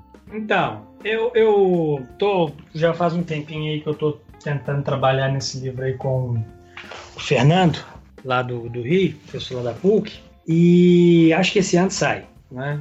É, tem que sair, pelo menos a ideia é que até o meio do ano, pelo menos a gente termine a primeira versão do manuscrito, tá quase acabando. Mas a, a questão, cara, gira em torno um pouco do que a gente estava falando até aqui, acho que o foco da, da análise é porque, por exemplo, é, quando a gente pensa, por isso que eu acho que quando vocês fizeram um convite, eu aceitei de pronto para participação, não só pelo, mas pelo tema especificamente, porque a, a, a, a, visão, por exemplo, convencional que a gente tem quando fala, fala de religião e política, por exemplo, e religião e política internacional por derivação, Talvez um dos primeiros, os primeiros termos-chave que vem na sua cabeça, vem na cabeça das pessoas normalmente é violência, sectarismo, fanatismo, intolerância, é, dificuldade de, de, diálogo, etc, etc. E particularmente quando a gente pensa violência. Se eu penso religião, eu penso violência. Agora, por que, que eu estou dizendo isso? Porque quando eu olho para os processos de formação do internacional, eles são violentos. Né? O internacional moderno é violento. Né? As revoluções, as contra-revoluções, as formações estatais, são atos de violência, de uma maneira ou de outra, né? Mas essa violência não, não nos embasbaca tanto quanto a violência religiosa, normalmente. Né? A gente acaba vendo Napoleão como uma figura que tinha um papel histórico, né? E... Ou seja, como se fosse uma violência que leva a alguma coisa, uma violência que está em nome do progresso. Diferente de uma violência religiosa que seria retrógrada, seria reacionária, seria. É, talvez por isso que assusta. Né? Talvez a Revolução Iraniana assusta mais do que outras por causa disso. Né? Então, por que eu estou dizendo isso tudo? Estou dizendo isso tudo é porque talvez o, o ponto ali do, do argumento do livro é a gente tentar trabalhar uma outra visão a respeito da religião no internacional, onde a religião, de uma maneira ou de outra, ela, em alguns momentos históricos mais, em alguns momentos históricos menos, talvez mais recentemente mais do que grande parte do século XX, mas ela sempre, de uma maneira ou de outra, teve presente na, nas práticas internacionais, né? para bem e para mal, nesse sentido, né? ou seja, uma religião associada ao conflito, mas também a religião associada a processos de cooperação no âmbito internacional, né? associada à guerra, associada à paz, associada a conflito, associada à cooperação. Então, na verdade, nessa perspectiva, o entendimento da religião no internacional a partir de uma visão crítica à, à, à narrativa secularizante de que o secular seria melhor do que o religioso, necessariamente. Então, acho que o Tom, talvez ali, o fio de Ariadne, né, para eu parecer intelectual, o fio de Ariadne do livro, eu acho que é por aí. Né, o secular como uma forma de ver a relação uh, sagrado, a relação do público com o sagrado, uh, que não é melhor nem pior necessariamente. A grande questão é, é tentar construir diálogos e possibilidades de, de interface entre essas visões distintas, inclusive as visões religiosas distintas, já que com as transformações do internacional já da, antes, né? Eu acho que desde os processos de colonização, a gente vai tendo aí atores com formas distintas de olhar para a relação é, religio, do papel da religião na esfera pública, isso vai gerando desdobramentos, né?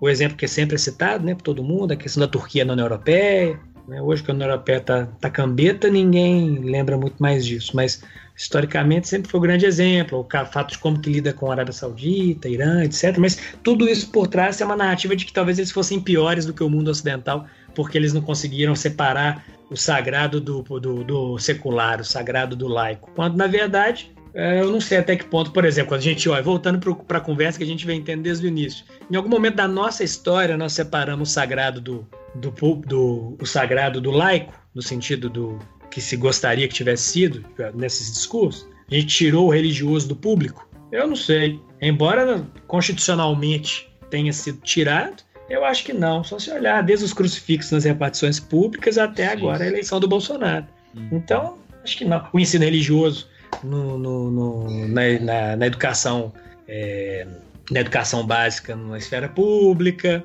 Então, isso tudo, para mim, de jeito ou são facetas de um fenômeno que é muito mais complicado e complexo do que o discurso convencional traz. E nas relações internacionais, particularmente, a tendência de um discurso secularizante é muito forte né, nas teorias convencionais. Por isso, eu acho que uma visão alternativa ela acabaria sendo interessante né, nesse sentido. Eu estava pensando nessa relação entre o sagrado e o, e o secular e tal, né?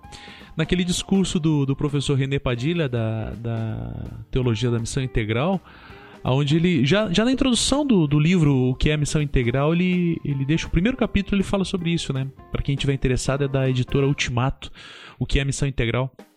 E ele fala isso, ele fala assim, essa, essa divisão, que é uma divisão necessária entre o sagrado e o profano, ela na verdade para os cristãos não deveria haver.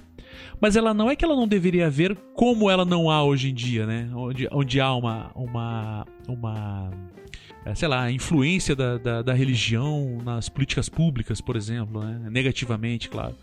Mas pelo contrário, é, os cristãos deveriam assumir que as políticas públicas são também sua, suas, suas obrigações, mas não a partir de um discurso religioso, mas a partir de um discurso da humanidade.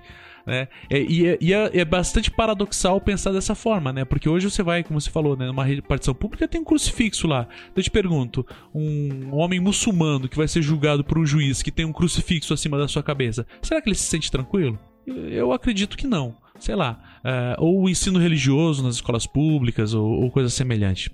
A gente deveria, enquanto cristão, no meu ponto de vista, estar preocupado com a qualidade da educação e não com o fato de haver educação é, religiosa naquele ambiente e por aí vai. A gente devia estar preocupado com a justiça e não com o fato de haver um crucifixo pendurado lá na, sobre a cabeça do, do juiz. Na verdade, a gente, enquanto cristão, deveria estar lutando pelo fim daquele crucifixo. A gente, enquanto cristão, isso é uma leitura muito particular minha, deveria estar lutando pelo fim da educação religiosa ou pelo menos pelo fim dessa educação religiosa que ensina uma determinada religião, né, cara? É, só pra, pra, pra pontuar isso aí também. Pô, gente, vocês tocam em muitos, muitos pontos interessantes, né? Nossa, eu, tem, tem muita coisa que dá para falar é, sobre é, essa coisa é, do papel que a religião desempenha hoje na política, né? Mas é, o, o Barba, você mencionou agora a, a, a galera do na Missão Integral, mas assim, a tradição antes mesmo da missão integral, havia uma tradição latino-americana, eu acho que o Léo menciona também, é, no, no, lá no comecinho, que é a tradição da, teo, da teologia da libertação, né? É, que eu acho que nasce na Igreja Católica e serviu de base para, inclusive, alguns movimentos contestatórios na América Latina, e o próprio PT, não esse que se tornou, mas o PT da origem, né, é, tinha ali é, um diálogo bastante próximo com a teologia da libertação. Acho que figuras como o Frei Beto, né, o próprio Leonardo Boff o Leonardo Boff e, e tantos outros que, que tinham um papel tão importante ali na, na, naquela discussão inicial do, do PT. Uma das coisas que, quando, enfim, eu não sou um grande conhecedor da teologia da libertação, mas é, de lá para cá, enfim, essa teologia se perde em grande medida por conta dessa, disso que vocês chamaram de adequação da teologia cristã ao capitalismo de mercado, né, que é o basicamente é o que virou o neopentecostalismo. É, eu acho que é um cristianismo neoliberal, talvez, aqui fazendo uma utilização livre do, do conceito, é, porque ela é muito, ela é muito a, apta, né? Ela funciona muito bem para o capitalismo de mercado, porque afinal de contas prega uma, um, uma meritocracia teológica, né? Se você próspero, você é abençoado. Se você não é próspero, é porque você não se esforçou bastante, está em pecado. É a doutrina do coach aplicada à teologia né, cristã. Né? É, e, e, eu estou fazendo esse preâmbulo por conta é disso, né? Agora vou falando um pouco mais de teologia.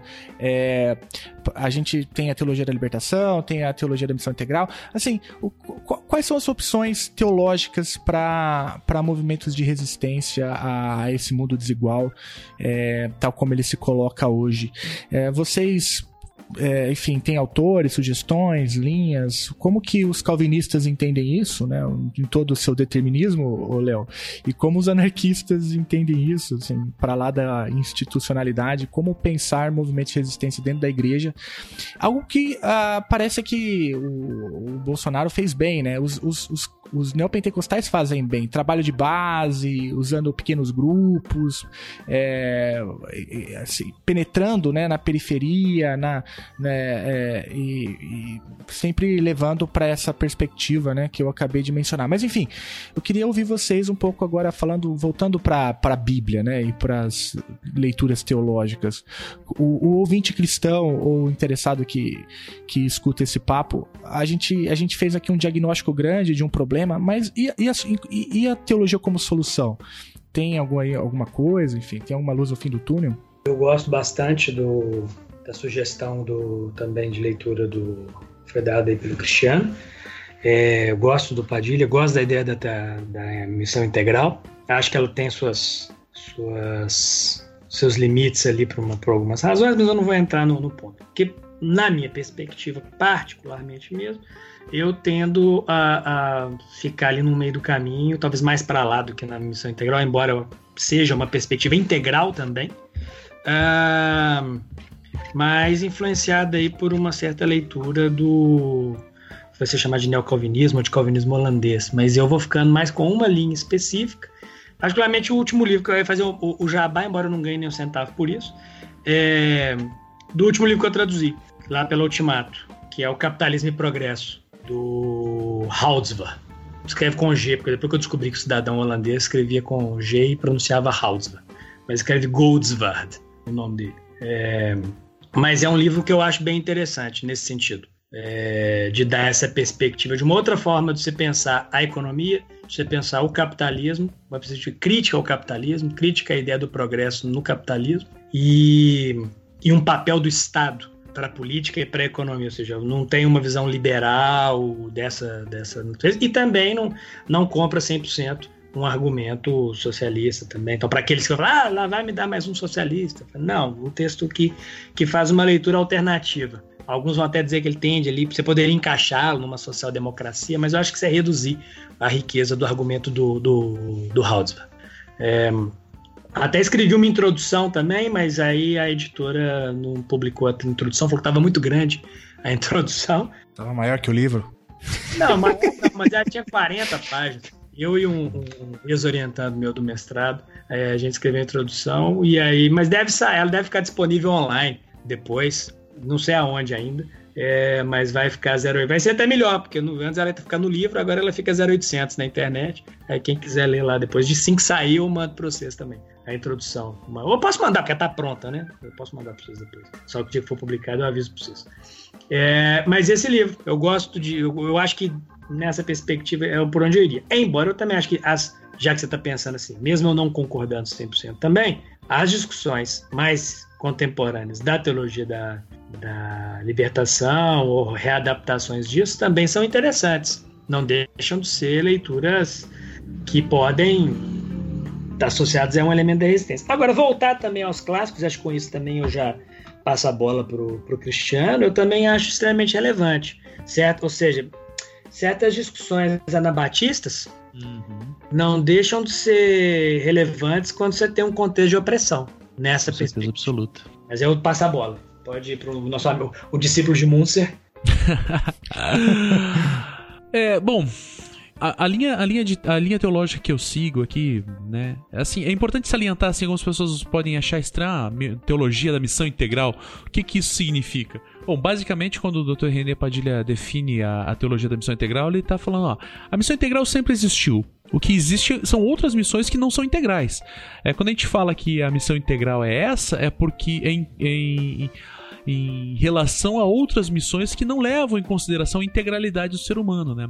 O bispo Robson Cavalcante cunhou uma expressão né, que a missão integral é o evangelho todo, para o homem todo e para todos os homens. Né? O homem aí nesse sentido como humanidade, né? na, na no momento histórico lá, ele falou homem, hoje ele diria ser humano, né? Então, é, basicamente é isso, né? Isso que significa a teologia da missão integral. Um livro que eu acho bem interessante para ler, que também é da Ultimato, acho que talvez a Ultimato seja, seja a única editora brasileira que, que publica esses livros, é um livro chamado Missão Integral do próprio René Padilha, que conta, conta como que ele formulou, como que ele pensou com os outros pensadores lá na, daquela época, uma resposta aos marxistas, né, de acordo com ele mesmo. Isso eu ouvi da boca dele, né, da boca do Dr. René. Ele falou que quando acusam ele de marxista, ele começa a dar risada, porque ele lembra que ele só começou a pensar uma missão integral porque os marxistas chegavam para ele no contexto das ditaduras, né, ali na, aqui na América do Sul, e perguntaram: "Pô, e, e os cristãos não vão fazer nada?" Daí ele fala: "É mesmo, a gente tem que fazer alguma coisa."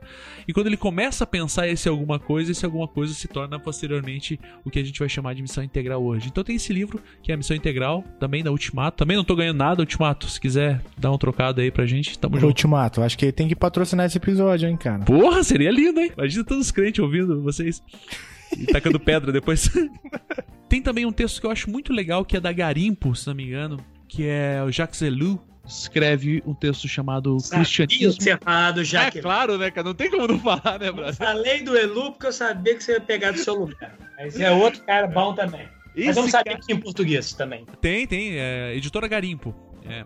É, a tradução não é das melhores, tem um, né, com todo respeito editora Garimpo, não é das melhores a tradução, mas, mas dá para você compreender bem como que funciona, o que que, sabe, as relações mais conflituosas entre uma leitura bíblica clássica, uh, em certa medida também calvinista, né, é, as contradições entre um pensamento libertário e essa, e essa maneira de ler a Bíblia a partir de uma leitura mais, mais clássica, mais protestante, né? Então, é, é, Anarquia e Cristianismo do Jacques Ellul, da Garimpo, Missão Integral da, da Ultimato. E tem um texto também muito bacana que também se chama Missão Integral, que é do, do pastor Ricardo Gondim. Recomendo pra caramba, é um livrão. Eu gosto muito desse homem. Tem gente que odeia ele, mas eu gosto dele pra caramba. É, sabe como eu conheci esse cara? Ele, ele escreveu um texto, é, é, Deus me livre de um país, de um Brasil evangélico. Esse texto é, é um pastor, né? Primeiro, pô, o cara é um pastor. Eu, me, eu, eu conheci ele, o, o Goldin, por conta desse texto. Enfim, ele é um cara interessante. E queimou o filme dele bastante esse texto. ah, é? Isso eu não sabia. Eu imagino que sim, né? Por conta. Muita gente passou a odiar ele. E por fim, uma, um Podia texto ser que... o título desse episódio, né? Deus me livre do Brasil evangélico, porra, no nome de Jesus, eu diria. e, e, o, e o último texto que eu diria assim que, que deveria ser, ser bem, bem tomado bastante cuidado e, e ler bastante é o, o, reino, o reino está entre vós do Tolstói, que é assim, puta, é um livro, cara, que você tem que é, ler ajoelhado, cara, sério. Mas é muito grande, Barba, porque... Não, não, dá pra ler ajoelhado de fato, porque deve ter, sei lá, umas cento e poucas páginas, brincadeira. Deve ter umas cento e poucas páginas, sei lá, do- no máximo 200 páginas esse livro. A versão que eu tenho aqui é umas 200 páginas.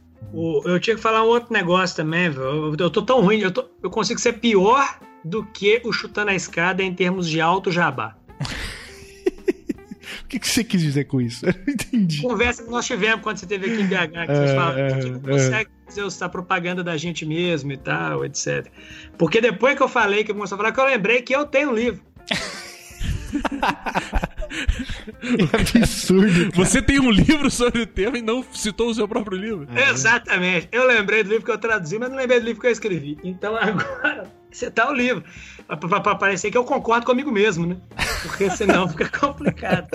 É, também pelo ultimato. Caramba, olha só, cara, eu não sabia disso, Léo. Teste, uma fé cristã e cultura contemporânea. Uhum. Que eu editei. O, editei, aí tem uma série de, de, de capítulos. Inclusive, o primeiro capítulo é um debate da tradição calvi- é, calvinista holandesa com a missão integral, que o Guilherme faz. Depois tem os outros. Aí eu tenho um capítulo sobre um, um cristianismo para além da dicotomia entre esquerdas e direitas.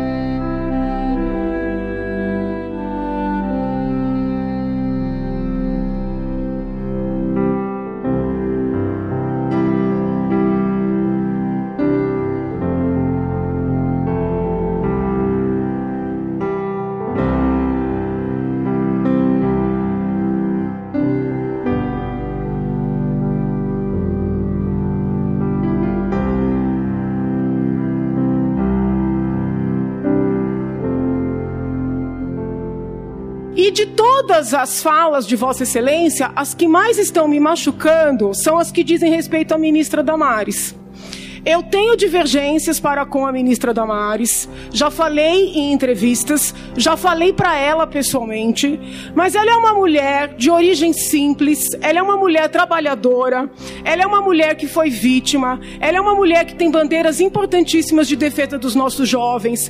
Eu entendo que ela merece ser respeitada como cidadã, como mulher, como profissional, e toda vez que Vossa Excelência se dirige a ela como alguém da ala psiquiátrica, como alguém, sabe, que não merece o devido respeito, Vossa Excelência ofende também a mim. E não tem nada a ver com partido. É porque é uma mulher que está defendendo as suas ideias. Então eu rogo a Vossa Excelência respeito. Vamos, vamos discutir pesadamente as ideias, vamos brigar. Isso é natural, isso é saudável. Mas, por favor, use menos adjetivos, especialmente com a ministra Damares. Ela não merece esse tratamento.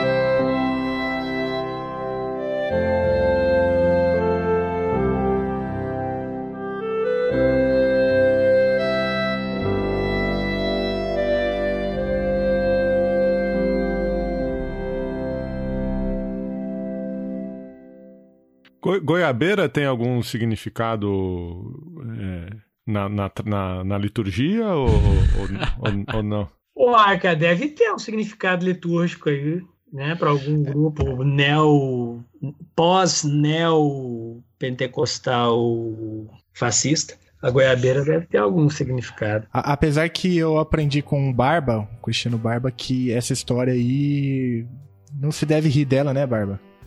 É que, na, na, verdade, o contexto ali onde ela conta isso é, é, complexo, né? Porque ela tá dando um testemunho lá de uma violência sexual que ela sofreu e tal, não sei o quê. E na sequência disso, ela pira, dela, sabe? Ela entra numa. É, e assim, é a história dela contando quando criança é, de uma visão que ela teve de Jesus quando ela estava em cima da goiabeira. Então eu acho, eu acho muito temerário a gente, a, gente, a gente, entrar nesse mérito, porque, puta, é uma violência sexual que uma mulher, que uma menina, né, uma criança sofre, né? Não que é, seja. Eu, eu não sabia, então eu... é, então e assim eu acho eu acho complexo também entrar numa assim ah mas ah, Jesus na goiabeira porra mas sabe daí se a gente for entrar nesse mérito dá pra sacanear qualquer religião, né? Sei lá, vai, você vai deixar comida na, na, na, encruzilhada pro, pra entidade lá da Umbanda comer. Você fala, ah, mas espírito não come. Sabe? É, é, acho que é no mesmo, no mesmo, no mesmo teor. Eu não quero, em hipótese alguma, defender a, a, a Damares não, aqui. Não, sim, mas sim. só só pensar o, assim, o... pensar um pouco para além da, da objetividade de, de sacanear a mulher pela, por ela ser quem ela é, né? Eu acho que tem bons motivos para sacanear ela e esse talvez não seja um deles. Tá, eu falei que retiro o que eu disse no sentido de que, na verdade, é... em última instância, eu não, não, falar, não falo dela é igual por isso que eu falei, quando já tem algum significado teológico, a brinca deve ter para algum grupo aí, etc. Exatamente por isso, porque é o que a gente estava dizendo desde o início do episódio, né? ou seja, para determinados grupos, visões mais neopentecostais que vão radicalizar certas coisas, isso é um discurso. Ter visto Jesus da goiabeira, né? sem crítica nenhuma a isso, é um atestado de autoridade que legitima determinados discursos e práticas. Então, independente do contexto no qual isso foi dito, para outros grupos pode significar que eu devo dar apoio restrito. Não, nesse sentido, em absoluto, né? Uhum, né? uhum. Essa é, é, é, é, essa, essa é uma discussão assim que eu. Da política. Aí é que tá a grande encrenca, porque você vai começando a legitimar certos. Aí volta exatamente no que o Cristiano dizia, ou seja, ela tem motivos riquíssimos para ser criticada. E por que, que ela não cai? As políticas, né? Não a pessoa, né? Isso, é isso. o discurso, é as políticas. O, o, o problema de personalizar realmente é, é, é, esse. Ele é um problema duplo, né? Um, porque você está cometendo uma violência ao personalizar. É, uma violência pessoal. Mas o outro problema é que é, não resolve a questão, né? Porque se você ataca a pessoa é, e ela cai, o discurso permanece, né? As Sim. ideias permanecem e quem, e quem substitui é, é, continua. Então, é, é, você pega, por exemplo, o caso da educação, né? Ah, o Vélez, o colombiano, isso, aquilo, não sei o que, não sei o que. Sai a, sai a figura, entra um outro, mas as ideias permanecem, né? Então a gente não tem que faz, fazer esse, essa discussão no campo é, pessoal, né? Vocês têm toda a razão, né? Eu nem acho que você queira você quis fazer isso pro lado pessoal, mas eu acho que esse é o problema. Você, você, tocou no ponto que é fundamental. Ou seja, esses discursos, que é o mesmo. Eu acho que, assim, o, o, nesse caso, para esse grupo específico, é, pra gente parar para pensar, até falando também de literatura, me lembrando aqui também do. Porque a gente estava falando do, do, da questão que o, das, das dicas de, de leitura, etc. É, e aí o, o, o, Cristiano tinha falado da questão de, da resposta do Padilha no contexto de ditadura. Aí eu me lembrei também do Bonhoeffer. Pô, rapaz. Deixa eu até me arrumar na cadeira aqui.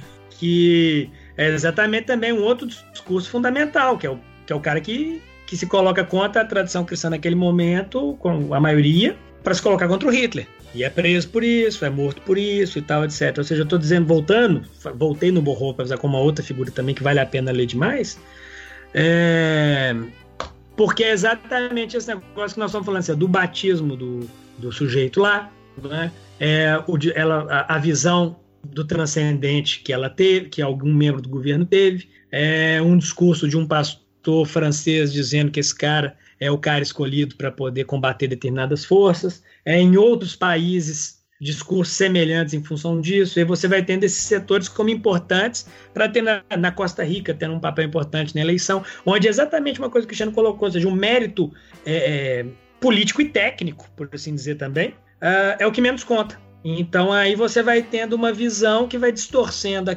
a, a perspectiva a respeito do que, que é o. Em última instância, você vai tendo uma visão cada vez menos republicana e mais passional na, no pior sentido que a ideia de passionalidade pode ter. Porque da minha, quando eu falo cada vez menos republicana, eu não quero dizer que quanto mais religioso for, menos republicano vai ser. Mas a, o grande desafio é como ser um religioso republicano nessa perspectiva. Né? Ou na perspectiva que eu tinha dito, como ser não pós-secular e republicano. Acho que esse é o grande desafio para pensar para frente. O que outros governos de direito não fazem religiosos. Essa é a desgraça. Sobre o Bonhoeffer, lá tem uma, biogra uma biografia dele que é da, da Mundo Cristão, que é Pastor, Mártir, Profeta e Espião, que é, cara, é de sair lágrima dos olhos, cara, só tem isso pra dizer. Até para quem não é cristão, é um puta de um livro, cara. Pois é, não, eu, eu, eu, o ponto que eu trabalho um pouco mais é por é dentro disso que a gente está conversando mesmo, não com tópicos específicos, mas uma, uma discussão em termos de pensar a sociedade, pensar essa questão do pluralismo, que eu acho que é o grande problema hoje, pensar a crítica ao secular, e de um jeito ou de outro eu acho que consegui falar um pouco do que eu queria. Mas essa, essa crítica ao secular volta lá ao tema do livro, né? Isso, que é um pouco do que eu falei ali e tal. Tem muito a ver com o que a gente estava falando aqui, que é um pouco do que, que o Cristiano estava falando também, a gente pensar a questão do, do, do, que a missão integral chama atenção. Mas o Bonhoeffer chamava atenção antes disso, né? Ou seja, já era um cara da missão integral. Por isso que faz muito sentido pensar a integralidade como uma coisa que já que sempre teve de uma forma ou de outra, né? Sim.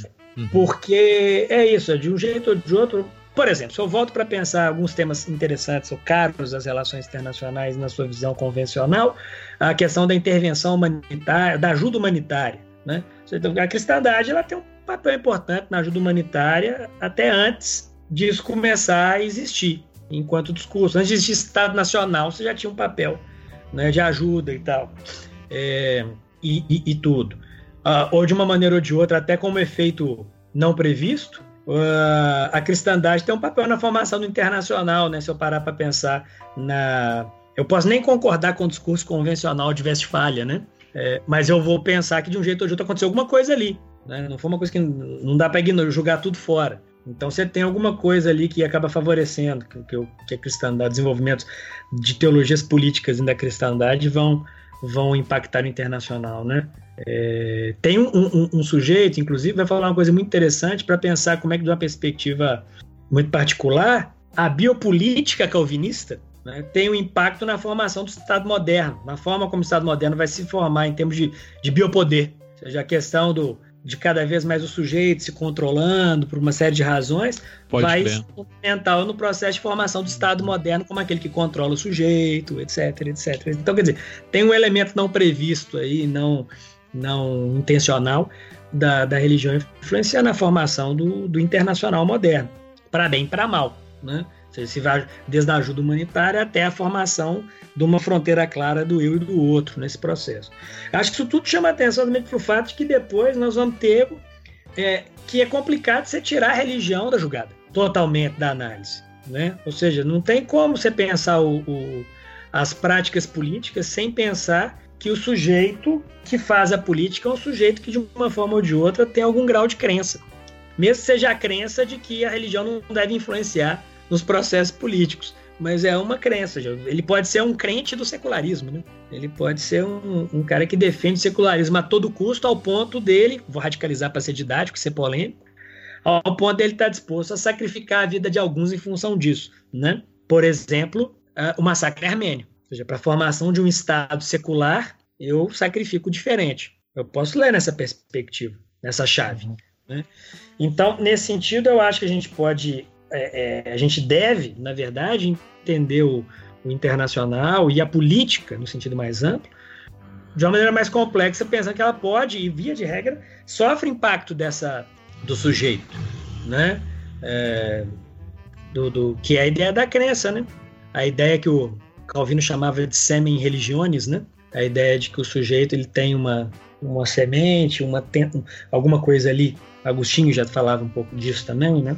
é, de que existe essa, essa busca do transcendental, eu não preciso necessariamente acreditar nisso, né, na tradição cristã, mas a ideia de que existe alguma coisa ali vinculada a isso. E acho que em culturas diferentes deve se expressar de maneiras distintas. Né? Um pouco daquilo que o Cristiano dizia no início, quando ele falava da alguns elementos da cultura latino-americana, mas em outros lugares de outra maneira, e que vai impactar na política desses lugares. Né? Na política interna por assim dizer, né, na doméstica, mas também na forma, de uma maneira ou de outra, como esse, da, da minha perspectiva, né, do, relações internacionais, como que esse cara vai se internacionalizar. Não tem como ignorar isso. Né? E vai ter desdobramentos para certas práticas, né? Se eu vou para uma prática muito corriqueira, não é nem corriqueira, mas uma prática muito particular, pega, por exemplo, o Banco Asiático de Investimento em Infraestrutura. Uh, no ano passado, ou retrasado, não me lembro, uh, lançou títulos é, que respeitavam os critérios de finança islâmica. Pode crer. Que isso aí para poder para captar recurso da, da turma lá dos petrodólares lá, né? Uhum. Então você tem isso tendo impacto em dinâmicas menores, mas que tão, são, estão presentes o tempo inteiro nas práticas políticas internacionais. O problema é a gente acabar ficando cego a essas, ignorar que elas existem, em função de uma visão secularizante do, do, do político, do internacional. Acho que essa é que é talvez a grande questão que eu, que eu, que eu queria colocar desde o do, do início, que é a minha forma de entender esses processos. Independente da sua, das crenças particulares, a ideia de que a dimensão da crença, né, a crença religiosa, ela é constitutiva do político, de um jeito ou de outro. É indissociável, né? Isso, isso. Eu, eu vou por aí, né?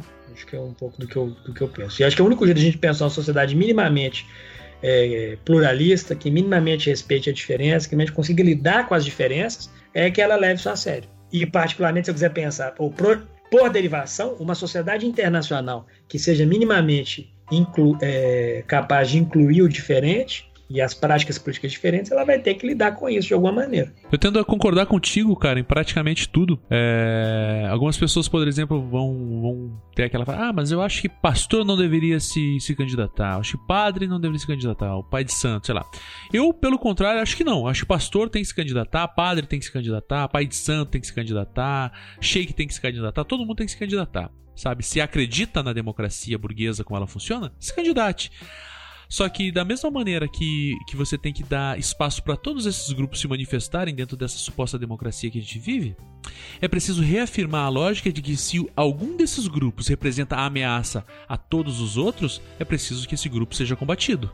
E é por isso que algumas vezes eu vou falar assim, eu, enquanto cristão, vou falar, essa, esse cidadão aqui não representa os interesses dos cristãos e eu me oponho a ele. Uh, e algumas pessoas vão dizer, pô, mas então você, você é crente, mas você é contra os pastores? Sim, sou contra vários, talvez a maioria deles eu sou contra. Uh, não é o caso, então, que eu vou deixar de ser cristão. Muito pelo contrário, talvez eu acho que a atitude mais cristã que eu tenho na minha vida hoje é ser contra algumas dessas, dessas pessoas. Então, eu acho que todo mundo, se acredita na democracia, deve se candidatar, deve fazer política partidária, deve fazer essas bobagens que ninguém que não funciona e a gente sabe que não funciona. É, porque se votar mudasse alguma coisa, já teria sido proibido por algum governo. Mas se algum desses grupos representa ameaça para a maioria dos grupos, ou, uma, ou, para as minorias, no caso, né, esse grupo deve ser combatido. Então eu acho que necessariamente uma atitude cristã hoje é combater, sei lá, a bancada evangélica ou a bancada conservadora, como alguns pre preferem chamar, mas 98% de evangélicos. Né? Pois é, eu acho que esse é que é, o, que é um outro conceito que eu acho que, na verdade, se a questão do seu acha importante, acho que isso tudo tem a ver com um conceito que nem vem tanto para. Eu, particularmente, não vem tanto da tradição do, do Schmittiano, mas que eu acho que é um conceito fundamental nesse processo, que é a ideia de teologia política. Ou seja, a ideia de que é da autoridade fundacional última né? Então, onde que está essa autoridade fundacional? E, como, e associada a essa autoridade fundacional, como é que você entende a relação entre o religioso e o político? Uhum. E aí, quando você vira e fala assim, ah, aí isso nos, nos, possibilita exatamente pensar como é que eu posso ter sujeitos. Voltando à primeira pergunta que o Geraldo fez, né? Como é que eu posso ter sujeitos que se afirmem evangélicos ou cristãos e tenham determinadas posturas políticas específicas? como Bala, etc, etc. Ou outros que possam se afirmar cristãos de uma postura anarquista, como o Barba. Ou seja, a questão de como que eu consigo conseguir a mesma coisa em outras religiões. Como é que eu posso ter um budista perseguindo alguém? Ah, todo mundo fala, não, o budismo é religião da paz e tal, etc. Mas eu tenho lá no Mianmar os budistas dando porrada a roto na galera muçulmana. Sim. Então como é que eu posso... Opa! Caiu aí o Léo. Caiu mesmo. Léo? Os budistas derrubaram ele.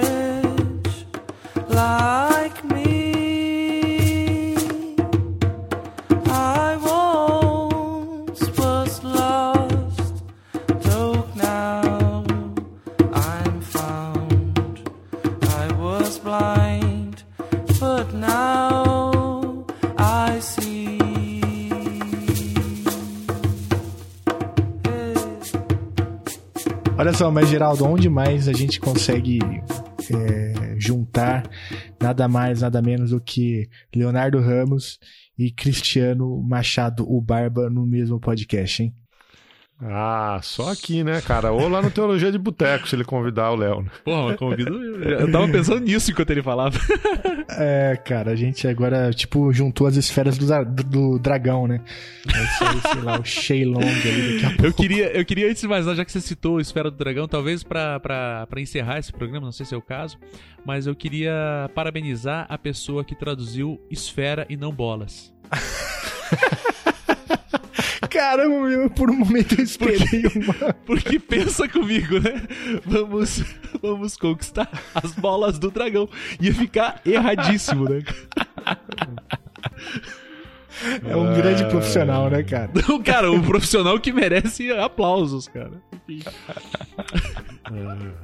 Agradecer, né, Barba? Demoramos, mas. Desculpa a demora, mas eu achei que foi. Valeu a pena demais. Ah, que bom, cara, que bom. É, Eu, eu também gostei pra caramba. Sempre, cara, eu acho que gravar podcast, a parte mais legal do gravar podcast é conversar com os amigos, cara. É isso, tá ligado? É, cara, não, foi muito legal, cara. E eu acho que é, a gente a gente sabe falar mal, mas esse episódio também acho que foi uma aula aí com números, exemplos e autores de é, massa crítica dentro do cristianismo, né? Nas suas múltiplas vertentes. Então, vida longa a esse tipo de teologia, esse tipo de teologia que é, respeita a diversidade, que, enfim, defende os direitos humanos, que se coloca né, é, dentro dessa perspectiva da integralidade da humanidade, né, que respeita as mulheres, que faz aquilo que a gente lê nos evangelhos, né, colocar o interesse do pobre acima do, do enfim, daqueles que têm muito, né, e assim por diante. Acho que o, você, Barba, Teologia de Boteco, faz um grande trabalho na divulgação desse tipo de teologia, esse tipo de teologia que eu também acredito, né? E o Léo também é um grande um grande um grande sujeito e eu fiquei muito feliz de receber vocês dois aqui falando sobre esse tema, que é um tema tão, tão complicado, né? A esquerda brasileira costuma dar tão pouca importância para a religião e eu acho que a fala de vocês dois mostra a importância da religião e mostra também como a esquerda está equivocada, né? E a própria conjuntura também mostra um pouco isso, né? Como que é, a esquerda política brasileira e latino-americana, né? e- e perdeu um espaço importante dentro do debate teológico e isso deu ruim, né? Deu muito ruim. É, basta ver a qualidade dos televangelistas brasileiros e assim por diante. Então eu queria agradecer demais, cara. Eu fiquei muito feliz com a tua presença aqui. E você, ouvinte, se você quiser se aprofundar mais nessas questões, eu recomendo que você pare tudo e assine o feed do Teologia do Boteco, que tem ali vários, vários temas. Na verdade, não é um podcast de teologia, né? É- é- é- mas o Barber pode falar melhor do que eu. É um podcast que fala sobre tudo dentro dessa perspectiva, dentro dessa chave da integralidade cristã, como a gente acabou de ouvir aqui. Então é um podcast muito interessante. Eu sou suspeito, eu tô sempre por lá, sempre eu cavo um espacinho lá. Já falei de, de Waldorf, já falei de universidade, já falei de outras coisas. Aê, voltei. Aê, cara. Foi um Então- ataque conjunto aqui, ó. Os budistas do Mianmar, junto a bancada da bala, eles atacaram aqui em casa, um ataque de macacos treinados. Entraram aqui em Muito. casa e desligaram o cabo da internet. Mas aí, Léo, eu tava aqui. É, Cacos é, anabatistas me atacaram. Anara macacos. Ara, como que é que você falou? Araxabaitai. Como que é que você falou no determinado momento do que Ô, Xerelaias! Oi, demais esse negócio, cara.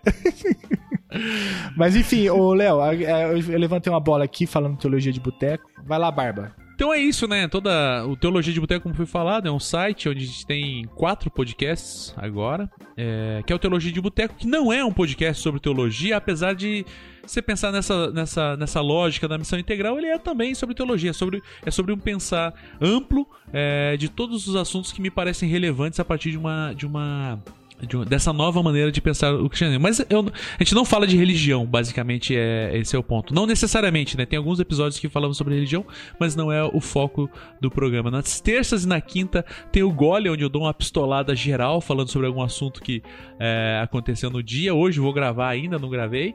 Na quarta-feira tem um podcast sobre poesia. Na sexta-feira tem o Benzina no Meião, que é um podcast que a gente fica sobre o efeito de drogas de baixo custo. É, e na, e na sexta-feira também tem um, tem um vídeo no YouTube agora é, com indicações culturais. E no domingo tem o João Bigon também com o Gole falando sobre a luta antirracista no Brasil e no mundo. Basicamente é isso. Agradeço a eh, o convite, né, por ter me convidado para esse podcast que eu admiro demais. Vocês dois são dois caras que, tanto no profissional, sabe, parafraseando o grande filósofo Fausto Silva, tanto no profissional quanto no pessoal, vocês são dois caras que eu admiro pra caralho. É, então, assim, tanto o trampo aqui no, no- no Chutando quanto quan- enquanto seres humanos, né, é, vocês são caras que eu adoro. Então é isso, valeu por esse espaço, amo vocês. Vida longa à classe trabalhadora e o Estado tem que acabar Camponesa assim. e operária. É, é, o Estado tem que acabar assim como a cadeia, o manicômio e a PM. Tá certo. Barba, a recíproca é verdadeira, cara. A gente te admira pra caramba. Obrigado por ter vindo. E, Léo, você também, cara. Você é nosso irmão aqui. Super obrigado é, pela presença aí. Quero ouvir mais do livro. É, quando você tiver com, com o manuscrito pronto aí, você e o Fernando já estão convidados para virem bater mais um papo com a gente sobre secularismo, crença, religião. É, super obrigado, bicho. Ô, cara, eu que agradeço mesmo. Valeu. É sempre bom estar aí, conversa com vocês. É, dessa vez, é, não só o tema que eu considero em si relevante, mas eu acho que pela pior razão do mundo, pelas piores razões que poderia ser, ele se torna mais relevante para a nossa política nacional nos últimos poucos meses, né? É, que parece uma eternidade, mas não passou nem meio governo ainda. É, Passou E- nem meio ano, né? Pois é, eu ia falar meio ano de governo, falei meio governo, tá vendo como é que é o desejo? É, mas o.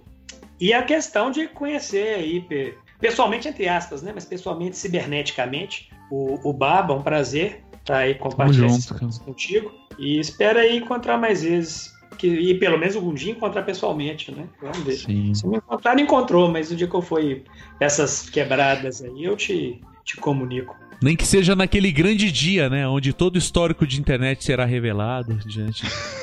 Exatamente. Onde tudo aquilo que você, tudo aquilo que você entrou para pagar, pra pagar a senha e onde você entrou vai ser revelado. Ainda bem que foi tudo pago na cruz do Calvário, hein? Ê, Deus poderoso! Oxalá e não sei o quê.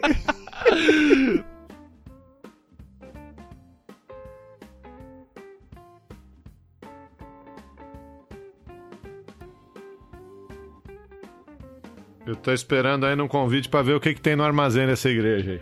Pô, só colar, só colar. Tá ligado que a entrada é grátis.